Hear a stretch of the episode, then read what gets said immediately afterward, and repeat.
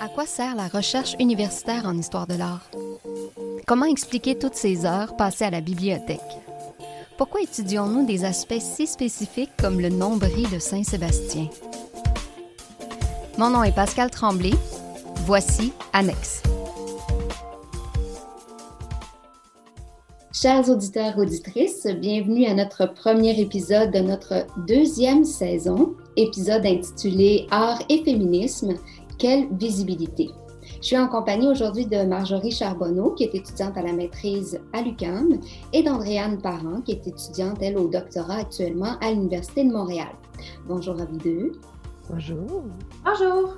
Et euh, quand on, a discuté ensemble un petit peu plus tôt dans la semaine, vous avez été agréablement surpris de vous apercevoir que vous vous connaissiez déjà.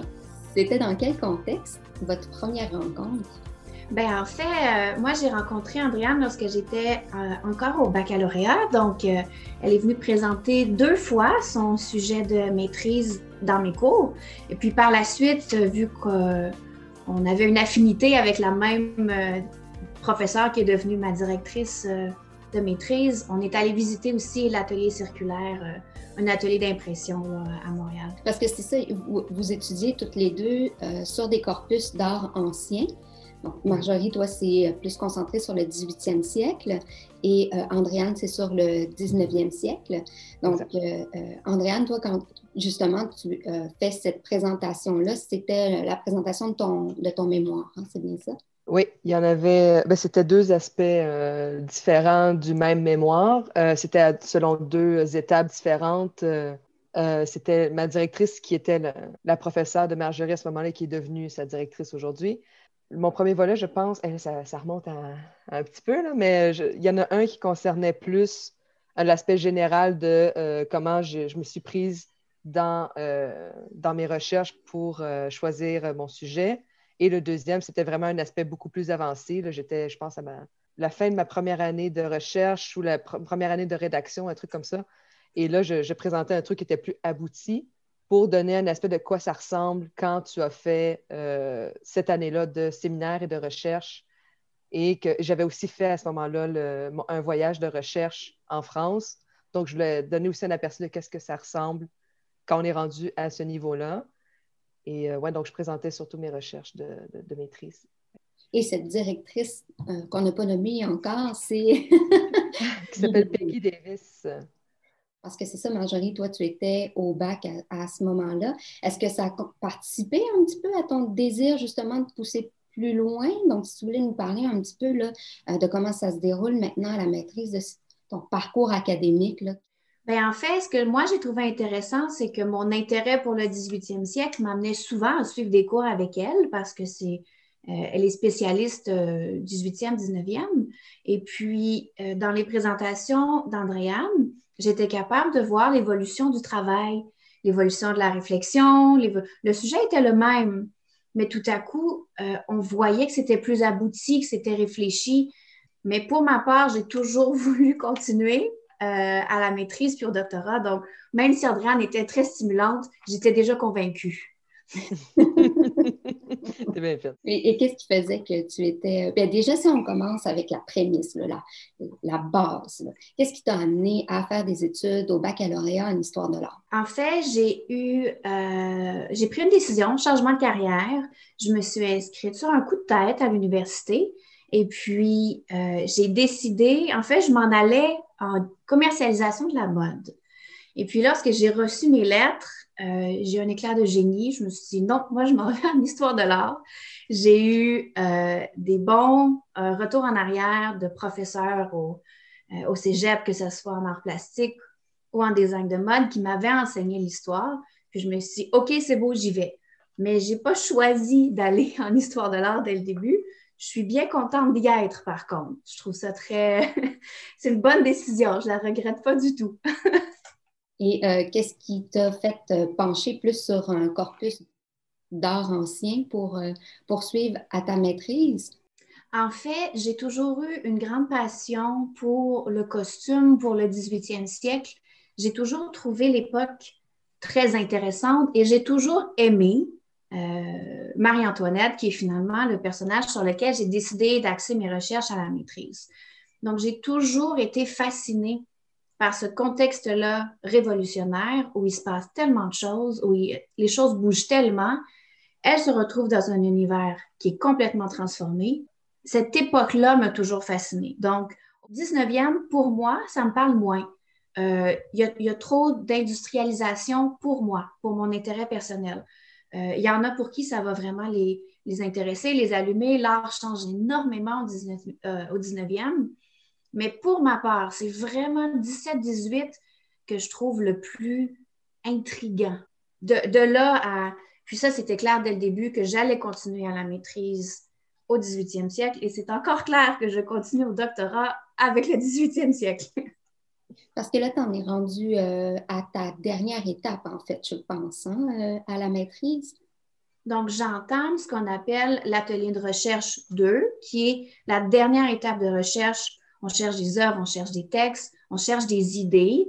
Et ensuite, lorsque l'atelier termine, à la fin de la session, en avril à peu près, euh, je vais justement embarquer dans la dernière étape de, de, la maîtrise, qui est la rédaction. Habituellement, c'est dans la dernière année que là, nos idées se placent plus. Et oui, je suis là. Je sais à peu près où je m'en vais. Si je te demandais de manière succincte de présenter euh, ton sujet à nos auditeurs auditrices, question de les situer parce que c'est vraiment fascinant, le sujet sur lequel tu travailles, tu formulerais ça comment?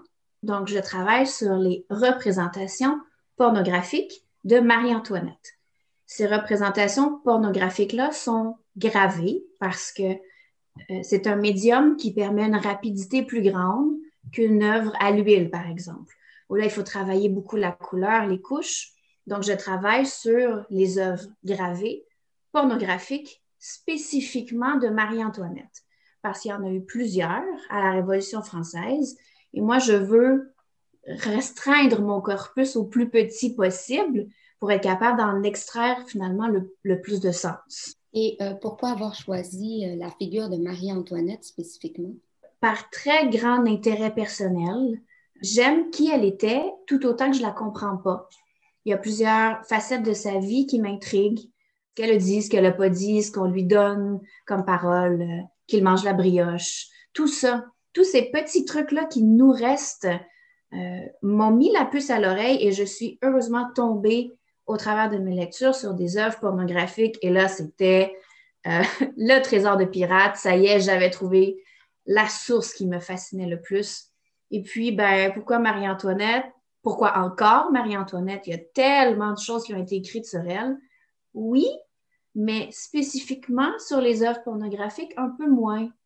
Donc, les œuvres pornographiques vont faire partie de sa biographie, de, des œuvres représentées, mais les œuvres pornographiques comme sujet premier, c'est un peu moins courant. Mhm. Donc, essayer de t'amener une, vision différente euh, du personnage aussi. Donc, d'explorer autrement. J'ose espérer réussir, oui, à décentrer la lunette, oui. Et Andréane, pour toi, euh, maintenant que tu en es euh, à ta deuxième année de, doctorat, oui. Euh, donc, comment tu en es venu à entrer dans la discipline de l'histoire de l'art? Ah, ça. Écoute, moi, j'ai moi j'ai une technique en, en multimédia. initialement, je voulais devenir designer graphique. Il y a eu le printemps, printemps érable et euh, là, tous mes plans ont été un peu chamboulés. Tu reviens six mois plus tard et là, tu remets tout en question. Et je me suis dit à ce moment-là que je, ne voulais plus aller vers cette avenue-là. Et euh, j'ai décidé de faire, euh, d'aller vers le, le, deck en sciences humaines, donc d'aller vers quelque chose de très général. Ça va me permettre de bien réfléchir sur ce que je veux faire. Et durant un de mes cours d'histoire, que là, je me suis rendu compte que ce qui m'intéressait le plus, c'était les œuvres d'art que tout le contexte sociologique derrière. Moi, c'était vraiment l'œuvre en soi qui m'intéressait. Donc, je me suis dit que j'allais m'essayer au bac en histoire de l'art à l'UCAM. Et là, je suis tombée vraiment en amour avec tout ce qui était. là, en fait, c'est dans. Le bac est, très, très général quand même. Mais c'est quand j'ai eu, à ma dernière année, le cours avec Peggy Davis. Hein, tout est relié à elle, on dirait. Euh, c'est là que je suis vraiment tombée sincèrement en amour avec mon, euh, ma période de recherche, qui est le 19e siècle, et aussi un peu du 18e. Je te rejoins quand même, Marjorie. Euh, c'est des périodes qui m'allument tellement. Moi, je, suis beaucoup moins dans l'art contemporain et actuel. C'est vraiment tout ce qui concerne l'art dit euh, ancien qui, me, stimule le plus. Donc là, c'est vers cette avenue que j'ai axé ma, ma, maîtrise. Et ça m'a tellement plu que je continue au doctorat. Donc, 19e jusqu'au bout. Voilà. Puis, le sujet de ta maîtrise est, fort intéressant. Là. Euh, si je te demandais justement euh, de résumer un peu euh, sur quoi ça portait, tu, me ferais ça comment? Tu me dirais ça comment? Je dirais que quand j'ai eu mon, cours justement avec Peggy, elle, elle parlait beaucoup d'un artiste qui s'appelait Giraudet. Et cet artiste-là me, m'a énormément intriguée parce qu'il semblait un peu se distinguer du lot des autres artistes de son époque. Et c'est en faisant des recherches sur lui que je me suis, euh, vraiment attachée à lui. Je ne sais pas comment on peut définir ça. C'est un peu comme avec Marie-Antoinette. Hein. Il y a tellement de choses qui ont été écrites sur Giraudet et pourtant, tu dis, me semble, il y a, il y a quelque chose à faire de plus. J'ai réalisé que dans les recherches sur Giraudet, c'était énormément centré sur la personne, donc le, rôle masculin, et aussi tous les hommes qu'il y avait dans sa vie. Et je trouvais, je trouvais qu'il y avait énormément de lacunes là-dedans, qu'au contraire, il y avait beaucoup de femmes qui ont importé dans sa vie, mais on n'en parlait soit pas du tout ou très peu. Et je me suis dit, il y avait de quoi faire avec ça. Donc, j'ai fait euh, ma maîtrise sur euh, la collaboration entre Giraudet et une femme de lettres du nom de Julie Candeille, et euh, cette femme qu'on a souvent qualifiée de femme derrière le grand homme, moi, j'ai voulu la, placer à ses côtés parce qu'elle a énormément compté dans sa carrière et dans sa vie personnelle. Elle l'a suivi pendant près de 20 ans et euh, elle a énormément contribué à son image publique, à lui trouver des clients, à s'occuper de ses, de ses honoraires. Euh, elle critiquait son œuvre aussi. Elle a participé à la création et à l'élaboration de certaines d'entre elles. Donc, c'est de mettre à l'avant-plan une femme qui a été toujours reléguée à l'ombre du grand homme, du grand artiste. Et moi, je voulais justement un peu renverser cette tendance du génie solitaire, toujours confiné dans son atelier à travailler tout seul. Ça n'existe pas. Ou encore moins 18e, 19e, ça n'existe pas. Il y a toujours des gens qui sont derrière, des mécènes, des amis, des artistes, des collaborateurs. Et il faut toujours les mettre de l'avant-plan. Et dans ce cas-ci, je voulais vraiment mettre l'accent sur une femme qu'on a presque oubliée aujourd'hui et qui méritait euh, qu'on consacre un travail sur elle. Justement, moi, ce que je trouve intéressant de, cette approche-là, c'est que euh, ton, ta recherche dans le contexte de ta maîtrise t'a quand même amené à ouvrir une porte qui t'a permis de poursuivre un peu cette même recherche-là euh, à travers ton, ton, début de doctorat. Absolument, oui justement, je, me disais, ça se peut pas qu'il n'ait. Si j'ai trouvé autant de choses sur une seule femme, qu'est-ce, que ça cache d'autre pour les autres femmes de sa vie? Parce que lui, il avait plusieurs réseaux masculins, mais il avait aussi plusieurs réseaux féminins, que ce soit des, grandes femmes comme elle, euh, Joséphine a été une de ses mécènes, euh, Juliette Récamier, qui était une grande dame de son époque. Et bon, les noms s'additionnaient et je me disais, mais il y a de quoi faire avec ça.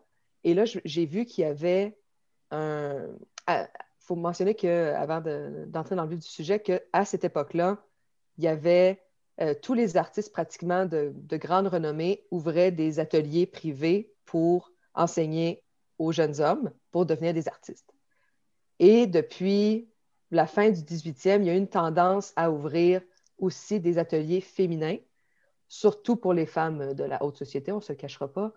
Et euh, Girauda a été un peu sur le tard à, l'ouvrir, à ouvrir le sien, mais il n'y a, pas d'informations sur cet atelier-là, ni sur euh, le contexte, ni sur comment ça se déroulait, ni la formation qu'il donnait, et encore moins le nom des étudiantes qui en faisaient partie. Mais moi, je dis, mais voyons, pourquoi il n'y a rien sur les, femmes à qui il a étudié, avec qui il a, enseigné? Donc là, je me suis dit, ben, c'est, sur ça que va porter mon sujet de, de, thèse parce que pour moi, c'est aberrant qu'un artiste qui est considéré parmi les, les gens qui s'y connaissent dans le milieu du 19e, évidemment, là, que Giraudet, c'est une grande figure de son époque. Et pourtant, il y a encore tellement d'aspects qui sont ignorés, qui sont méconnus. Et ça, ça m'attirait beaucoup plus que tous les autres aspects qui ont déjà été étudiés mille fois à son sujet. Et je me suis dit, il y avait de quoi donner, de remettre euh, à l'avant-plan ces femmes-là qui avaient été reléguées au second plan. Voilà, rendre visible ce qui a été invisibilisé, en gros. Bien, c'est ce qui me ramène un peu à la thématique sur laquelle vous avez été réunies toutes les deux hein, pour euh, cet épisode-ci. Donc, art et féminisme, quelle visibilité? Puis ça, c'est une question justement que, que, je vous ai posée euh, et que je trouvais euh, vos réponses vraiment fascinantes, en fait, par rapport justement à cette étiquette-là, de faire des études féministes ou d'avoir une approche féministe dans, dans, vos recherches. Donc, vous aviez, vous avez eu deux deux positionnements, si je peux dire, par rapport à cette question-là. Euh, je serais euh, intéressée justement à vous entendre là-dessus sur euh, l'étiquette d'avoir cette approche féministe-là. Comment vous, comment vous l'apportez, comment vous l'assumez, Marjorie? pour ma part, c'était un peu facile. Donc, on me disait Ah, tu travailles sur une femme, tu travailles sur Marie-Antoinette, pas sur, à, propos de Marie-Antoinette, je devrais dire. Puis, on me disait Mais c'est certain que tu vas faire les études féministes là, je me disais, oui, mais il doit avoir autre chose. C'était, à mon sens, trop facile. Moi, ça ne me mettait pas au défi. Et j'étais pas, et j'ai évité le terme longtemps dans mes demandes de, bourse, même dans mon dépôt de sujet. J'ai évité le terme euh, études féministes volontairement parce que j'étais pas tout à fait à l'aise avec ce que ça venait, avec ce que ça impliquait pour moi. Pas que je voulais pas nécessairement m'afficher comme, euh, comme féministe, ça, c'est pas un souci, mais c'est plus qu'il me semblait qu'il y avait autre chose. Et en attendant de le chercher, je le laissais comme flotter à la surface sans nécessairement le nommer. Et puis, c'est en faisant tranquillement des lectures, en parlant des collègues, que j'ai réalisé que pour ma part, les études sur le genre venaient un peu plus me chercher si on comprend euh, les études féministes dans une arborescence typique, là, avec une, pyramide, si on commence vers le haut, euh, je sentais que les études sur le genre, c'était une sous-catégorie de quelqu'un qui travaillait sur les, euh, en études féministes. Donc, moi, c'était ma perception. Peut-être que je suis en dehors de, ce qu'on a théorisé à propos des études féministes, mais je sentais que c'était une plus grande précision pour ma part. Et là, tout à coup, je trouvais mon sujet encore plus intéressant, de considérer le genre, son genre femme, dans une société très masculinisée, où justement on a cru souvent que les femmes étaient complètement exclues de la Révolution, ce qui n'est pas tout à fait vrai. Euh, dans le tiers-État, il y a plusieurs femmes qui assistaient. Euh, le tiers-État, c'est l'art des États généraux. Donc, l'art des États généraux, euh, on veut finalement revoir le, régime politique français. Et là, on, partage des débats, on, discute entre nous et les femmes étaient très présentes. Et je me rappelle même une, représentation lors, quelques années plus tard, lors du procès de la reine, il y avait plusieurs femmes dans l'audience. Il y avait plusieurs femmes qui commentaient, qui réagissaient, parce que là, on accusait la reine d'avoir euh, été euh, incestueuse, qu'elle ait eu des relations avec son fils. Et là, tout à coup, les femmes, ça réagissait dans l'audience. Donc, la femme était présente à la Révolution française. Donc, pour mon sens, à mon sens, d'avoir la lunette études féministes sur mon corpus, c'était évident. Mais avoir la lunette études du genre, qui sont des études un tout petit peu plus actuelles, là, ça me donnait tout un défi. Puis là, il fallait que j'aille chercher beaucoup plus loin. Il fallait que je lise encore plus euh, de manière élargie. Donc, j'ai lu euh, sur des sujets en histoire, j'ai lu sur des littéraires qui ont travaillé sur le texte, j'ai lu sur plein, plein, plein, plein des, théoriciens. Donc là, ça me permettait justement d'avoir un, un, plus grand éventail pour ensuite, moi, être capable de réfléchir à mon sujet. Mais ça va, maintenant, ça va pour les études féministes, mais je les ai malheureusement longtemps évité. Je les ai très peu nommés dans mes, euh, dans mes demandes de bourse, dans mes dépôts de sujets, dans mes communications. Est-ce que pour la suite euh, des choses, euh, pour ton éventuel doctorat, ça va être quelque chose maintenant que tu vas réaffirmer? Oui, euh, je serais plus à l'aise de l'expliquer de, cette façon-ci, comme je vous l'ai présenté, que de le comprendre comme une sous-catégorie des études féministes. Là, je suis bien. Je suis bien dans, mon, dans ma prise de position. Ça va là. Le joie Andréane qui euh, devient de la tête. Donc, pour, pour, toi, pour ta part, euh, quand tu penses à, une approche féministe dans ton travail, tu, tu, tu l'expliquerais de quelle manière? Les études féministes, ça englobe énormément de, choses. Pour moi, aujourd'hui, c'est très, très euh, euh, multidisciplinaire. Ce n'est plus seulement focusé sur justement une figure féminine qu'on veut, dont on veut parler, qui a été oubliée. C'est beaucoup plus que ça. Mais dans, dans la perspective de mon travail de recherche, à la fois à la maîtrise et euh, au doctorat, c'est l'approche féministe me permet de renverser les rôles stéréotypés qui sont liés au genre et au sexe. Par exemple, le fait que les femmes ont toujours été reléguées au second plan, qu'elles aient toujours joué un rôle passif. Moi, je voulais montrer qu'au contraire, elles avaient joué un rôle actif euh, là, dans mon, dans mon cas, c'est dans la, carrière de Giraudet. Elles n'ont pas été seulement les spectatrices de son art ou les disciples de son art. Elles ont au contraire été euh, actives dans le processus de création euh, et de, mise en valeur, de publicité, de promotion. Tout ce qui concerne en fait l'aspect quasiment marketing autour de son art, elles ont joué un grand rôle là-dedans. Et euh, pour moi, les études féministes permettaient justement de renverser cette tendance, de voir toujours la femme comme étant très, très, très passive dans un contexte créatif et artistique dans, son ensemble. Et c'est bien sûr aussi, comme je disais tantôt, de rendre visible quelque chose qui a été invisibilisé par les hommes de son époque, mais aussi par l'histoire de l'art, très euh, encore avec une plume assez machiste qui, euh, Aujourd'hui, évidemment, il y a des tendances qui se renversent, tant mieux. Là, je veux dire, on ne tient plus les mêmes discours qu'avant, mais on sent encore euh, cet esprit de dire, par exemple, euh, les grands artistes de l'histoire, c'est toujours des hommes, ou c'est toujours les mêmes trois, quatre hommes, Léonard de Vinci, Raphaël, Michel-Ange, c'est toujours les mêmes qui reviennent. Et moi, de dire, comme quand on parle d'un artiste, il faut voir ça, il ne faut pas seulement voir la figure centrale, il faut voir tout ce qui gravite autour. Et souvent, c'est les femmes qu'on occulte le plus. Et l'approche féministe permet de justement rendre, de mettre en lumière ces femmes reléguées toujours dans l'ombre d'un artiste. Donc, c'est ça que pour moi, la, recherche, les études et l'approche féministe euh, veut dire et euh, veut mettre de l'avant dans les recherches. Si tu me permets de compléter, Andréane, ça permet aussi de revoir c'est quoi les grands artistes parce qu'un grand artiste homme n'a pas le même contexte social qu'un grand artiste femme. Donc, mhm. euh, notre concept de grand artiste est, basé sur finalement une, seule ou une, une seule formule. Donc, comme tu le fais de, de réhabiliter, de remettre en lumière ces femmes-là, ça nous donne aussi une autre euh, manière de les voir, ces grands artistes-là leur influence et leur influence en tant que femme et en tant qu'homme va être complètement différente. Pas mm. nécessairement moins importante, mais différente. Et de les étudier, comme tu le fais, ça permet aussi d'offrir des, possibilités de comprendre la société, de comprendre le, euh, le, contexte historique, de comprendre la culture artistique dans laquelle ces femmes-là s'inscrivent. Absolument.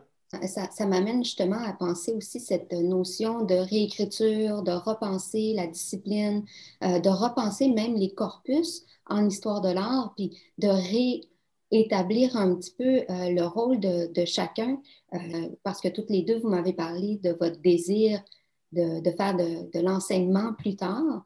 Donc, si je vous demandais, ce serait quoi la, vos nouvelles méthodes, vos nouvelles approches, euh, quand vous allez vous retrouver en classe, puis vous allez parler de la discipline, euh, comment vous, aimeriez faire ça? Euh, je vous ai parlé rapidement que moi, j'avais une, grande passion pour le costume. Donc, ce que j'aimerais dans une belle utopie de future carrière, c'est d'avoir un enseignement pluridisciplinaire. Je ne suis pas spécialisée dans plusieurs domaines, mais il y a plusieurs domaines qui touchent on va parler du 18e, à mon époque de prédilection. Donc, que ce soit des films actuels ou passés sur la période historique, que ça, on, traite très, très peu en histoire de l'art. Pas nécessairement de l'étudier, mais le point de vue historique sur une période est intéressant à voir. Les vieux films de Marie-Antoinette des années 1930 sont complètement différents du point de vue de Sofia Coppola en 2006. Et ça, c'est intéressant de, l'étudier, de voir comment on comprend la période historique. Il y a la musique aussi, qui est très, très peu utilisée lorsqu'on enseigne. Euh, imaginez arriver dans votre salle de classe, un grand auditorium, puis une pièce classique de l'époque qui joue. Vous êtes tout de suite les deux pieds dans l'époque. Ça, moi, je trouverais ça presque primordial d'utiliser tous ces médiums-là pour aller chercher l'intérêt de l'étudiant autrement, mais aussi pour réveiller des passions ou réveiller des curiosités autrement. Autant que, et pour toi, Andréane, et pour moi, Peggy Davis nous a vraiment ouvert les yeux sur une, d'une autre façon sur, sur, nos époques. Il faut, il faut le faire pour les générations qui s'en viennent. Si, si je pouvais arriver avec des costumes historiques que les étudiants peuvent toucher, ce serait merveilleux. Parce que ces vêtements-là en musée sont très fragiles. Nous, en tant qu'historiens, on y a accès éventuellement au fil de nos études. Plus on spécialise, on peut toucher aux objets. Mais de comprendre le corps baleiné de la femme, le corset, permet de comprendre sa posture dans l'œuvre, permet de comprendre aussi le port de tête, le port d'épaule. Toutes ces disciplines-là sont importantes à aller chercher et j'aimerais juste préciser que le costume et le costume cosplay qu'on voit beaucoup passer en ce moment sur les réseaux sociaux, le cosplay, c'est lorsqu'on va finalement euh, réincarner une personne historique. Donc, on pourrait vouloir être Lafayette, on pourrait vouloir être Louis XVI. Et lorsque le, le cosplayers, c'est malheureusement des termes anglais, ce que le cosplayers va faire, c'est qu'il va aller faire des recherches. Mais ces recherches-là, c'est des recherches historiques. Il y a certaines personnes qui font des costumes tellement justes. Et j'ose à croire que la future génération qui s'en vient va avoir besoin de beaucoup de stimulation en enseignement. Donc, la vieille formule diapositive et texte lu par le professeur va peut-être moins bien fonctionner avec eux. J'ai entendu euh, à la radio cette semaine euh, l'émission euh, Tout un matin où il y avait un sémiologue qui était invité pour parler de la culture du même. À quel point c'était quelque chose qui était tellement intégré dans l'actualité en ce moment qu'il y avait vraiment des études à faire sur l'utilisation de l'image, comment décoder une image, puis à quel point on était comme surchargé par justement cette, tendance-là que sont, les mêmes, mais qu'est-ce que ça révèle aussi de notre époque? De notre utilisation de, l'image. Qu'est-ce que tu en penses, toi, Andréane? Ah oui, non, écoute, euh, je suis tout à fait d'accord qu'il faut toujours adapter sa, méthode d'enseignement et, euh, comme disait Marjorie, ça ne marche plus. les diapositives et les PowerPoint que tu fais juste euh, lire à haute voix comme ça, ça ne marche plus. Il faut se réinventer dans, notre démarche didactique, dans la, façon dont on enseigne. Ben, en fait, tout, tout domaine confondu, il faut toujours s'adapter. Mais euh, ça serait c'est pas fou d'utiliser des mimes pour, pour enseigner l'histoire de l'art, ça serait quand même intéressant. Mais euh, de, ma perspective, je trouve qu'il y aurait beaucoup à faire sur la façon dont on veut aussi introduire l'histoire de l'art, comme quand on commence le bac, par exemple, on a des cours d'introduction et je trouve que quand on fait des cours d'introduction, on doit tellement supprimer de choses qu'on doit prioriser des périodes et des, euh, des endroits, des personnages dont on va parler beaucoup plus et ça fait qu'on occulte tellement d'aspects de l'histoire de l'art que euh, aujourd'hui, ben, tu dois prendre des cours analogues pour bien être, euh, mis à, bien à jour. Et ça me fait penser à l'Université de Yale qui a supprimé en 2020 son cours d'introduction à l'histoire de l'art parce que c'était jugé, donc c'était jugé comme étant beaucoup trop centré sur l'Europe l'Europe blanche en particulier, et c'était toujours les mêmes auteurs blancs, hétérosexuels, ces gens qui étaient toujours mis de l'avant-plan, et on avait priorisé la Renaissance jusqu'à aujourd'hui. Mais là, avant la, Renaissance, avant la Renaissance, il y a autre chose. Et la Renaissance, on parlait de l'Italie, on parlait de la Flandre, et on parlait de la France, par exemple, mais c'est tout. Et ensuite, plus tu allais, bon, on parlait, pour tout le 18e, siècle, on parlait de la Révolution française. Et ensuite, ben, le 19e, ben, là, on parlait un peu de Napoléon et c'est ça, mais Donc ça, ce, cours-là a été supprimé parce qu'il était jugé beaucoup trop réducteur et trop, c'était presque stérile parce que ça, ça n'amenait à rien. En voulant prioriser tellement de choses, tu en oublies beaucoup trop et au, final, tu n'as pas une bonne introduction. Donc, pour moi, ça, c'est un aspect qui, a été euh, très euh, innovateur, très progressif de le supprimer carrément. Et ce qui a été proposé, c'est euh, quatre classes différentes selon des aspects différents de l'histoire de l'art, mais que dès que tu prends les quatre, là, tu as une belle vue d'ensemble parce que là, il touche à la fois à l'Afrique, aux arts euh, dits euh, primitifs. Bon, heureusement, aujourd'hui, ça ne se dit presque plus, et heureusement.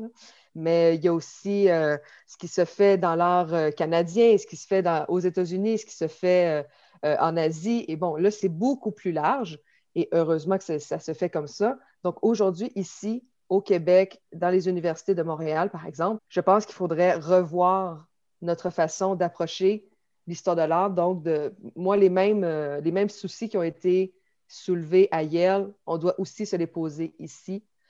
De dire, par exemple, ben là, on est très eurocentré, on est très axé sur l'art occidental. Il faudrait pouvoir varier nos, euh, nos, corpus et de, voir d'autres choses que juste l'art qui est fait par des Blancs. Et encore là, euh, je, pense que dans, de tout mon parcours de bac, j'ai eu un seul cours qui était donné par euh, euh, Madame Abdallah, je ne sais pas si tu sais de qui je parle, Marjorie. Euh, c'est une femme qui est spécialisée dans l'art du Moyen-Orient. Et là, c'était l'art contemporain. C'était même encore plus innovant parce que quand on parle de, de l'art du Moyen-Orient, c'est assez ciblé l'art égyptien, l'art. Bon. Et là, c'était de l'art contemporain, donc c'était encore beaucoup plus intéressant. Donc, si on va dans ces nouvelles avenues-là, ben, c'est tellement plus stimulant parce qu'on ne se doute pas si tu suis les cours d'introduction tellement euh, générales, tu ne penses pas que ça peut exister, ce genre de cours, qui peut avoir autant de choses intéressantes ailleurs dans le monde, qui, sortent. Il faut sortir un peu de notre carcan de l'Europe blanche hétérosexuelle. Il faut sortir de ça et explorer tellement. Il y a tellement d'artistes, le fun, qui méritent d'être connus et qu'on les enseigne euh, des bonnes approches. Donc, euh, en gros, moi, c'est ce que je ferais, mais encore là, ça prendrait ça ne se fait pas du jour au lendemain, ce genre de réforme-là. Ça prend des années. Comme là, tu vois, ailleurs, heureusement, il y a eu ce pas de géant qui a été fait, mais il y a encore bien euh, du chemin à faire. Mais il faut tout revoir, notre façon d'enseigner. Même juste au niveau théorique, il faut le revoir, mais en pratique, comme disait Marjorie, il faut stimuler. Il faut, arriver avec des, reproductions, un, gros, un gros poster devant la classe et regarde comment c'était fait à peu près. Puis, parce que Dieu sait que les, euh, diapositives, ça rend tellement pas honneur, ça rend pas hommage à l'œuvre originale. Donc, c'est bien de, de se déplacer aussi dans les musées. Bon, encore là, il faut avoir les budgets, mais de se déplacer, d'aller voir des performances d'art contemporain. Même si tu parles de la Renaissance, tu dis, ça, ça a influencé tel courant qui a mené aujourd'hui à cette tendance. Il faut tout mélanger. C'est pas, l'histoire de l'art n'est pas une ligne très, très, euh, tu sais, qui va vers l'avant et qui n'a pas de, de rebondissement. Il y a tellement de, Ça va dans tous les sens. Et il faut parler de ça d'une façon beaucoup moins rigide comme on le, faisait jusqu'à aujourd'hui. Donc, il y aurait euh, justement avantage à peut-être penser en format de spécialisation, peut-être des petits corpus où là, on appellerait des personnes.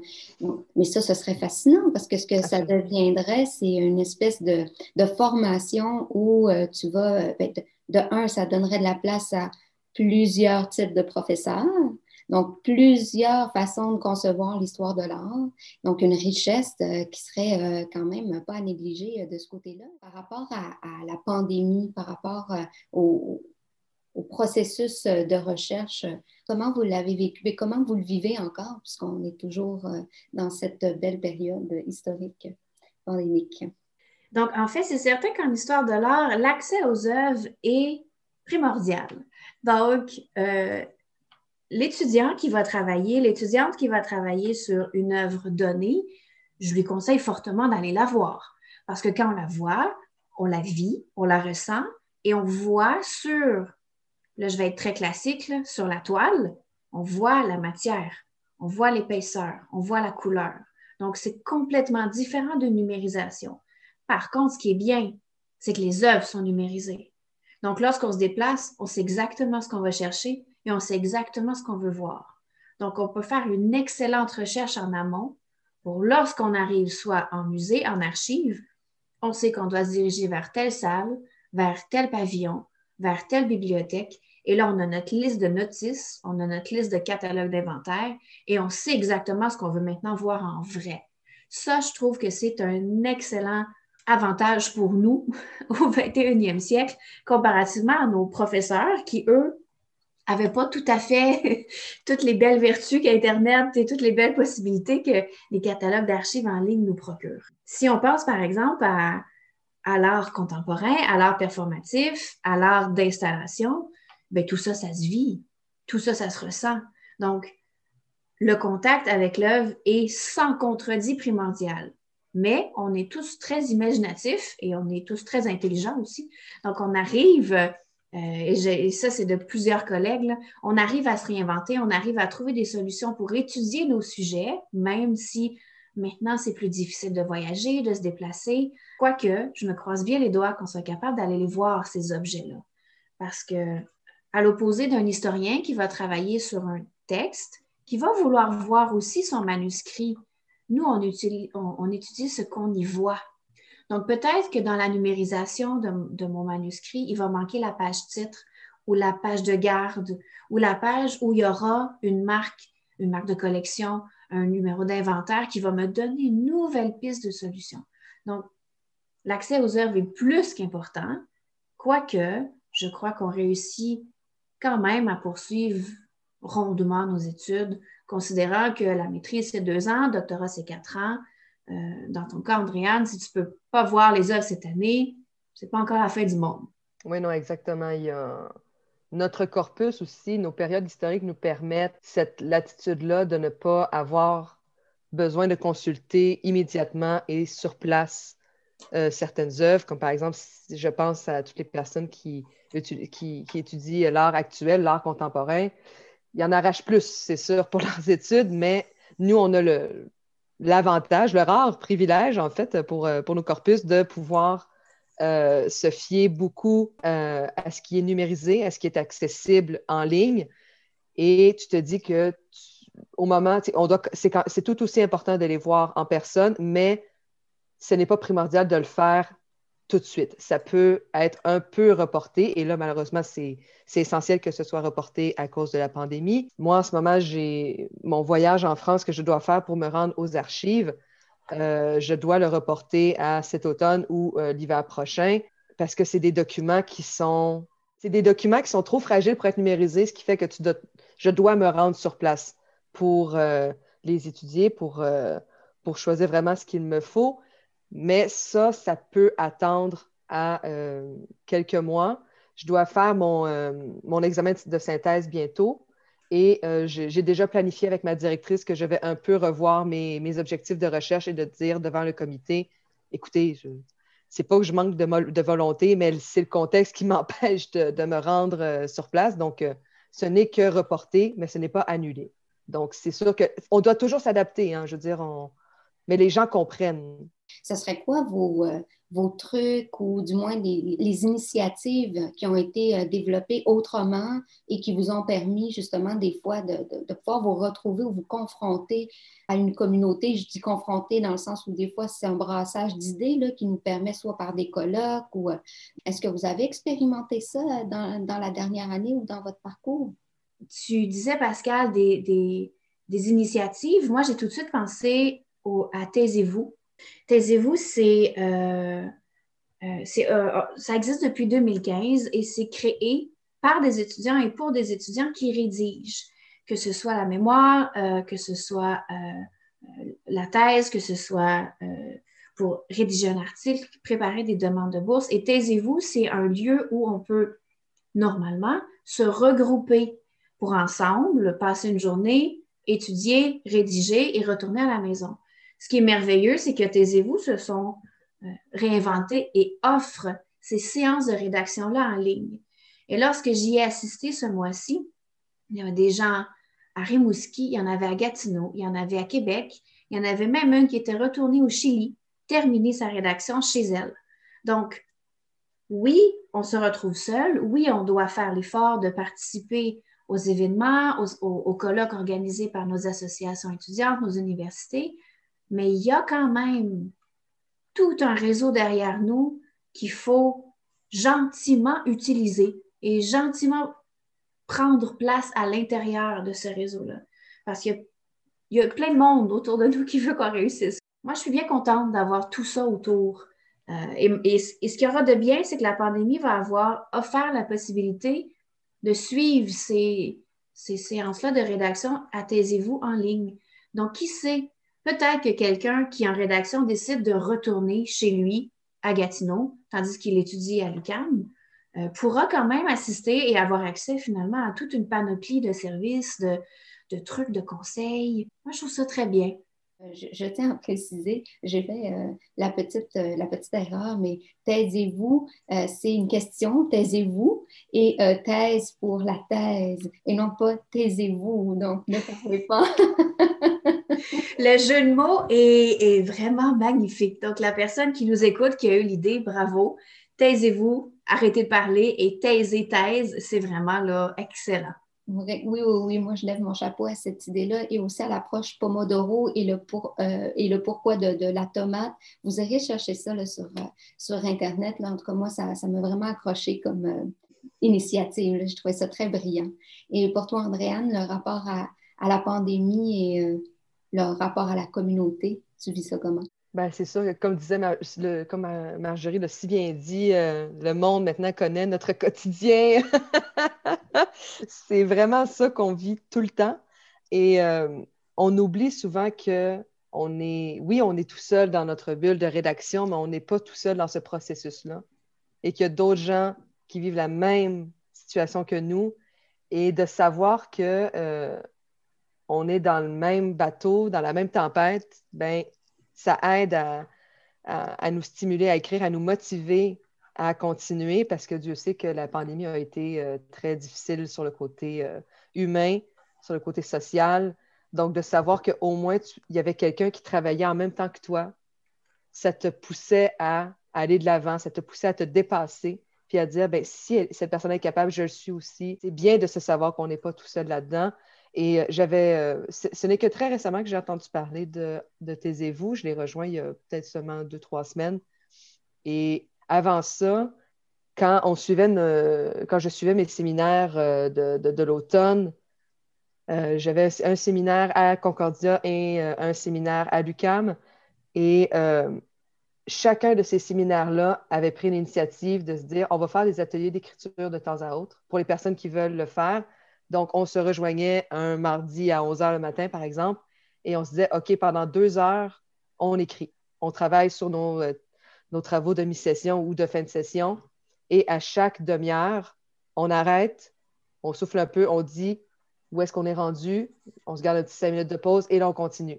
Et on gardait toujours la fenêtre de Zoom ouverte avec le, micro euh, enlevé, mais juste de voir cette personne qui travaillait tu dis, ah, OK, ben là, là j'ai dit que j'allais faire ça. tu dis toujours au début, OK, ben moi, mon but aujourd'hui, c'est d'écrire deux pages, par exemple, ou de, euh, de, trouver trois ouvrages à ajouter à ma biographie. Quel que soit ton objectif, tu le disais dès le début, et à la fin, tu disais, écoute, j'y suis arrivé, ou même j'ai dépassé mon objectif.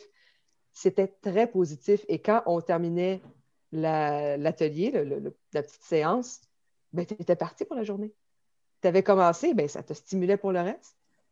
Ces, initiatives-là ont été faites à la fois en conjointement avec la professeure et le professeur. Euh, des fois, ils venaient nous rejoindre, des fois non, mais c'était surtout entre étudiants qu'on le faisait. Et je trouve que c'était un bel esprit de communauté qui se faisait parce qu'à distance, mon Dieu, ça peut être difficile de rester motivé. Donc, euh, ces initiatives-là nous permettent de, rester focus et de ne pas lâcher parce que mon Dieu, c'est facile. Tu te dis des fois comment c'est pourquoi je continue à faire ça alors qu'il y a une pandémie mondiale qui est en train de, bouleverser nos vies. Bien, ça, ça permet de rester vraiment centré sur nos objectifs et de continuer à écrire. Donc, euh, taisez-vous, c'est absolument formidable. il y en a d'autres aussi comme ça que je suis sûre qu'on pourrait dire, mais il, s'agit d'aller voir selon nos, euh, nos universités. Euh, respectives et chacune propose plein de ressources et plein d'outils. Il s'agit juste d'aller vraiment regarder, de prendre la peine de voir ce qui nous est offert et il y a vraiment plein de choses pour nous aider. On n'est pas tout seul. Oui, en fait, Pascal, si tu me permets de, compléter, on a très peu parlé de la participation au colloque. J'ai trouvé en, janvier très, très tardivement un colloque qui concernait mon, sujet d'étude. Et dans le délai euh, dans lequel je l'ai trouvé, il n'y avait aucun moyen que je puisse me déplacer. Si j'avais pu me déplacer, le colloque avait lieu en France, bien évidemment.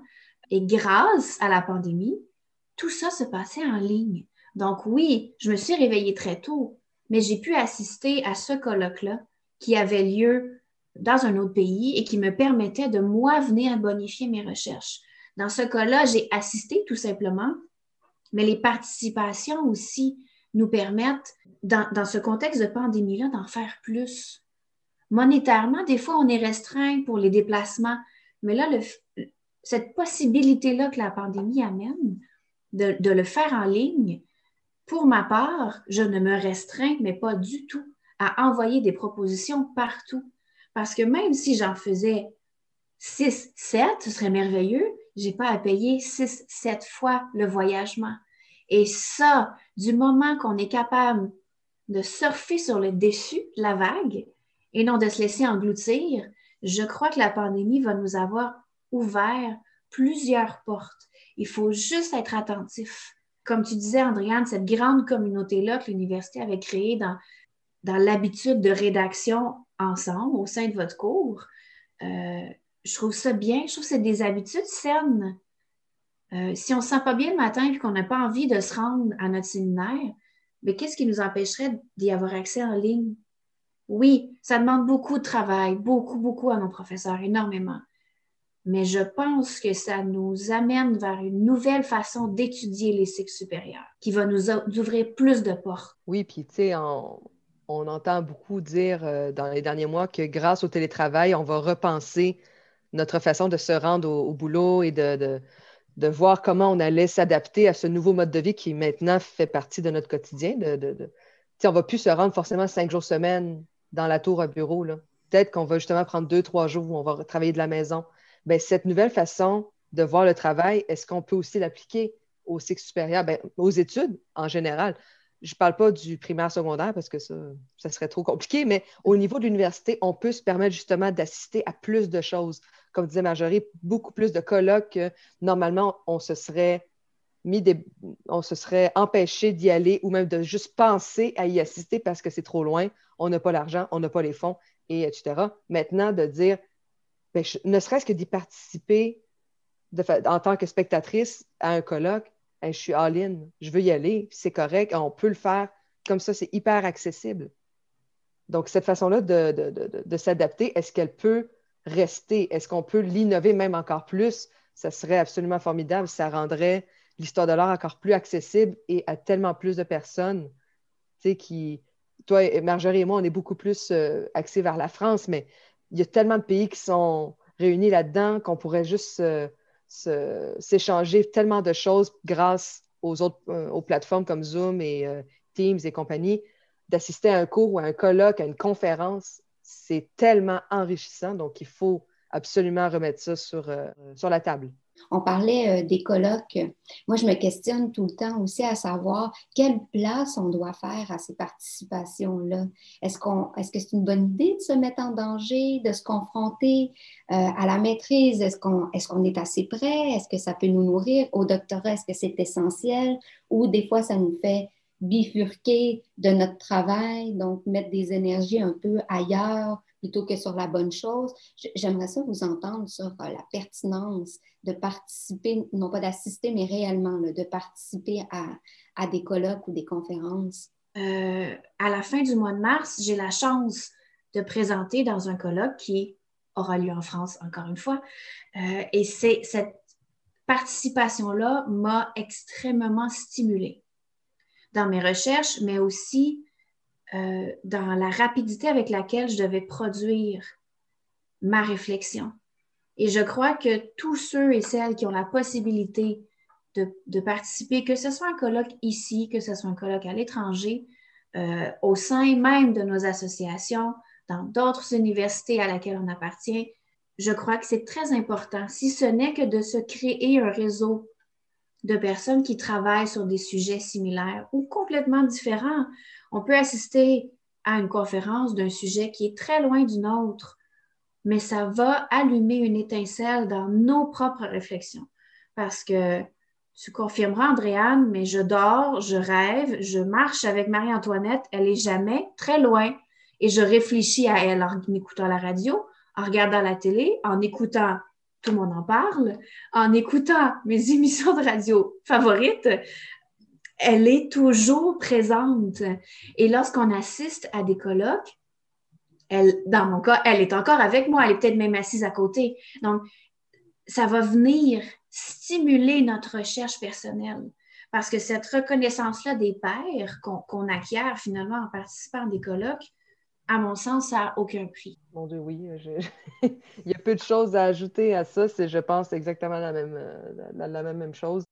on est dans, quand on est en contexte de rédaction ou de recherche intensive, on a des œillères qui sont fixées sur notre objectif de recherche, sur nos, notre sujet et notre vie est axée sur ça en permanence. On dort, comme tu dis, on rêve à ça, ça occupe, ça occupe toutes nos pensées. Donc, ne serait-ce que juste varier nos champs d'intérêt, même si ça ne va rien apporter à ta recherche en tant que telle, ça va apporter autre chose à ta vision globale des choses. Peut-être que maintenant, ça ne va pas avoir d'impact, mais dans deux ans, tu vas lire un article puis tu vas dire Ah, c'est en lien avec ce que j'ai lu, ce que j'ai entendu durant un colloque ou ce que quelqu'un a formulé euh, dans, un commentaire par rapport à ma propre recherche. Et ça va te faire grandir, ça va nourrir ta réflexion. Même si, même si c'est en passant euh, par la bande, je pense que c'est extrêmement enrichissant de sortir de, sa bulle de recherche, de rédaction et de voir autre chose, de mettre d'autres lunettes pour voir le monde différemment. À mon sens, ça ne peut que que t'améliorer, même si c'est vrai qu'au début, ça fait peur, tu te mets, c'est vrai en danger parce que c'est, c'est très vulnérable. On commence à peine et bon, on doit se confronter à certaines réalités et à certaines opinions, mais au final, il y a que, c'est que de la critique constructive. Ce n'est que pour t'amener à t'améliorer, ces critiques-là. Donc, non, pour moi, c'est essentiel de le faire. Et c'est toi qui juges à, quelle fréquence et euh, lequel choisir, mais non, c'est très important de le faire. C'est, pas pour rien qu'on en parle autant.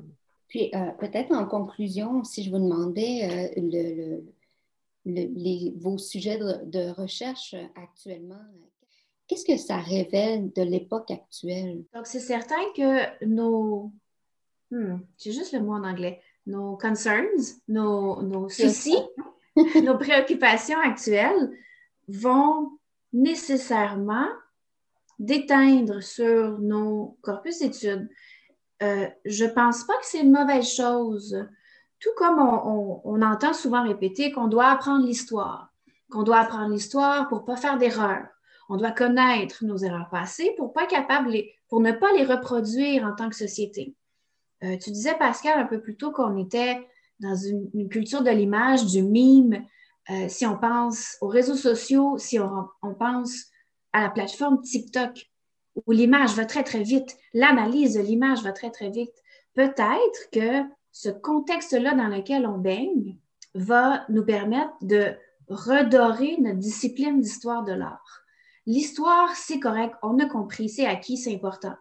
Mais l'histoire de l'art, peut-être on est peut-être au tout début de sa grande époque d'importance pour comprendre l'image qu'on a devant nous, autant pour euh, Andréane et moi qui travaillons sur nos sujets euh, personnels, euh, cette étude-là de l'image, même au sein de notre société actuelle, est très, très et de plus en plus nécessaire.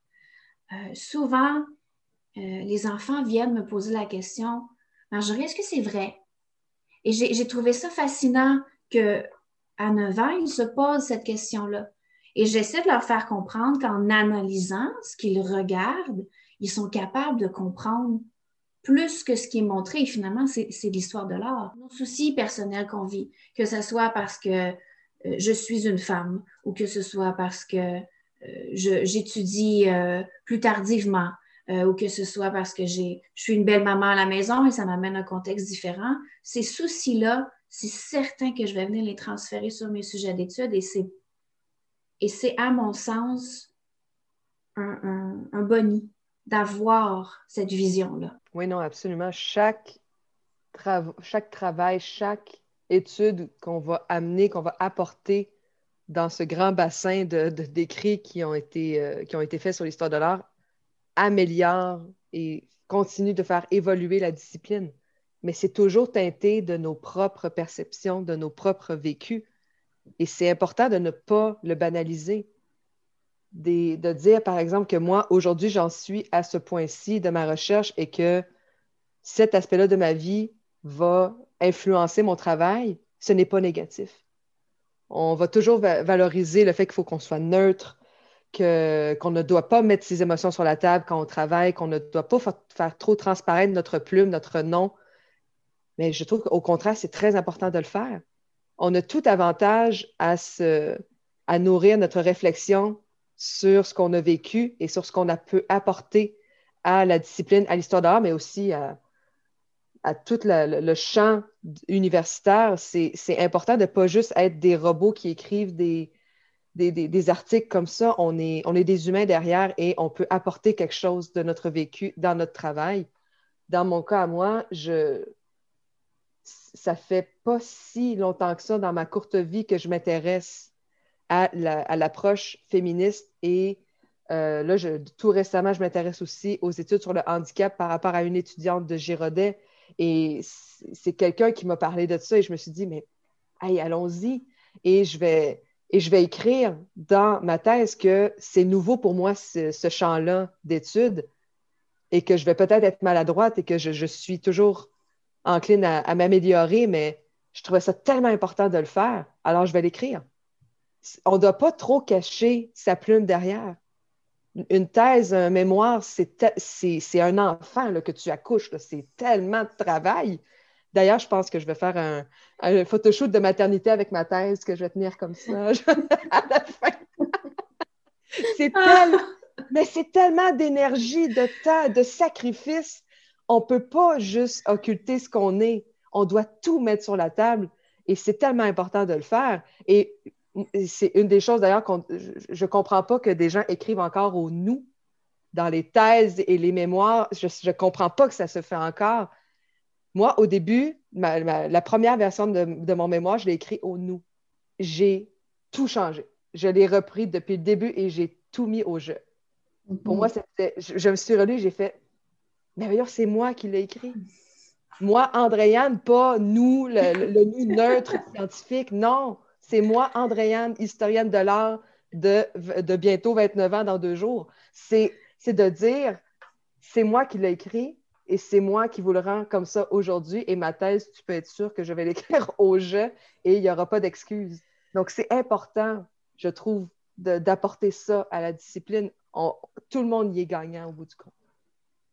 Puis autant que des, professeurs qui, dans notre cas, aura été entre autres Peggy Davis, euh, euh, leur prose est, très propre à qui ils et elles sont. Euh, lorsque j'ai suivi mes cours avec Dominique Hardy, sa prose est propre à lui. Et, je ne voudrais pas que Dominique parle autrement. Je ne voudrais pas que Ercy Courtgouris parle autrement. Je ne voudrais pas que je voudrais pas que ces personnes-là me parlent ou m'écrivent autrement et c'est leur couleur qui les rend justement encore plus intéressante. Donc, c'est certain qu'il faut que ce qu'on vive maintenant, qu'on ne l'occulte pas de nos sujets d'études. Ça, c'est certain. Tu, tu l'as très bien dit, Andréane. Merci. je, je, seconde tout à fait. Je suis tout à fait d'accord avec vous que cette notion de sensibilité-là, c'est comme si l'histoire de l'art aspirait à être comme une science, parfois, avec ses méthodes et tout ça, mais on se rend compte que dans l'approche, dans les techniques qu'on utilise ou dans la méthodologie qu'on va prendre, euh, ben, non, je veux dire, on, parle avec, on parle d'artistes, on parle du, senti, on, parle beaucoup, beaucoup justement de la subjectivité. Et, moi, je pense que ce qui va légitimer notre approche, c'est justement de dire, regardez, quand vous lisez ma thèse, quand vous lisez mon mémoire, vous lisez le parcours d'une chercheuse spécifique ou d'un chercheur spécifique. On a fait notre travail de manière la plus déontologique possible. C'est sûr qu'on suit un code, on est quand même une discipline et tout ça, donc ça va de soi. Mais à travers le parcours de la recherche, eh bien, ça demeure justement comme on, est des auteurs, on est des autrices aussi au final. Il faut se questionner aussi à se demander qu'est-ce qu'un historien, une historienne de l'art, qu'est-ce que ça produit? Je m'excuse, mais quand on travaille comme commissaire, on signe quand je signe un texte au mur, je ne parle pas au nous commissaire, je parle de Pascal commissaire. Comment elle vous présente le travail? Quand on écrit dans un catalogue, on signe. Ce n'est pas nous, historiens, historiennes de l'art, c'est moi. Comment je signe le texte dans le catalogue par rapport à mon rapport à l'expo ou mon rapport à l'œuvre de l'artiste? Donc, moi aussi, je me questionne énormément sur le pourquoi de du, maintien de ce, de ce nous ou de cette dépersonnalisation, si je peux dire, dans la rédaction d'un mémoire ou d'une thèse. Je pense qu'il faut faut réfléchir à ça. Et euh, je, je, oui, je t'appuie à 100 Andréane. je, je, suis d'accord et je vais y aller. Mais le, le, jeu fait peur aussi, hein? C'est bien. Mais le jeu fait peur parce que c'est Marjorie. C'est merveilleux, il faut écrire au jeu, mais il fait peur. Mm-hmm. oui. Il faut l'assumer. Il faut l'assumer.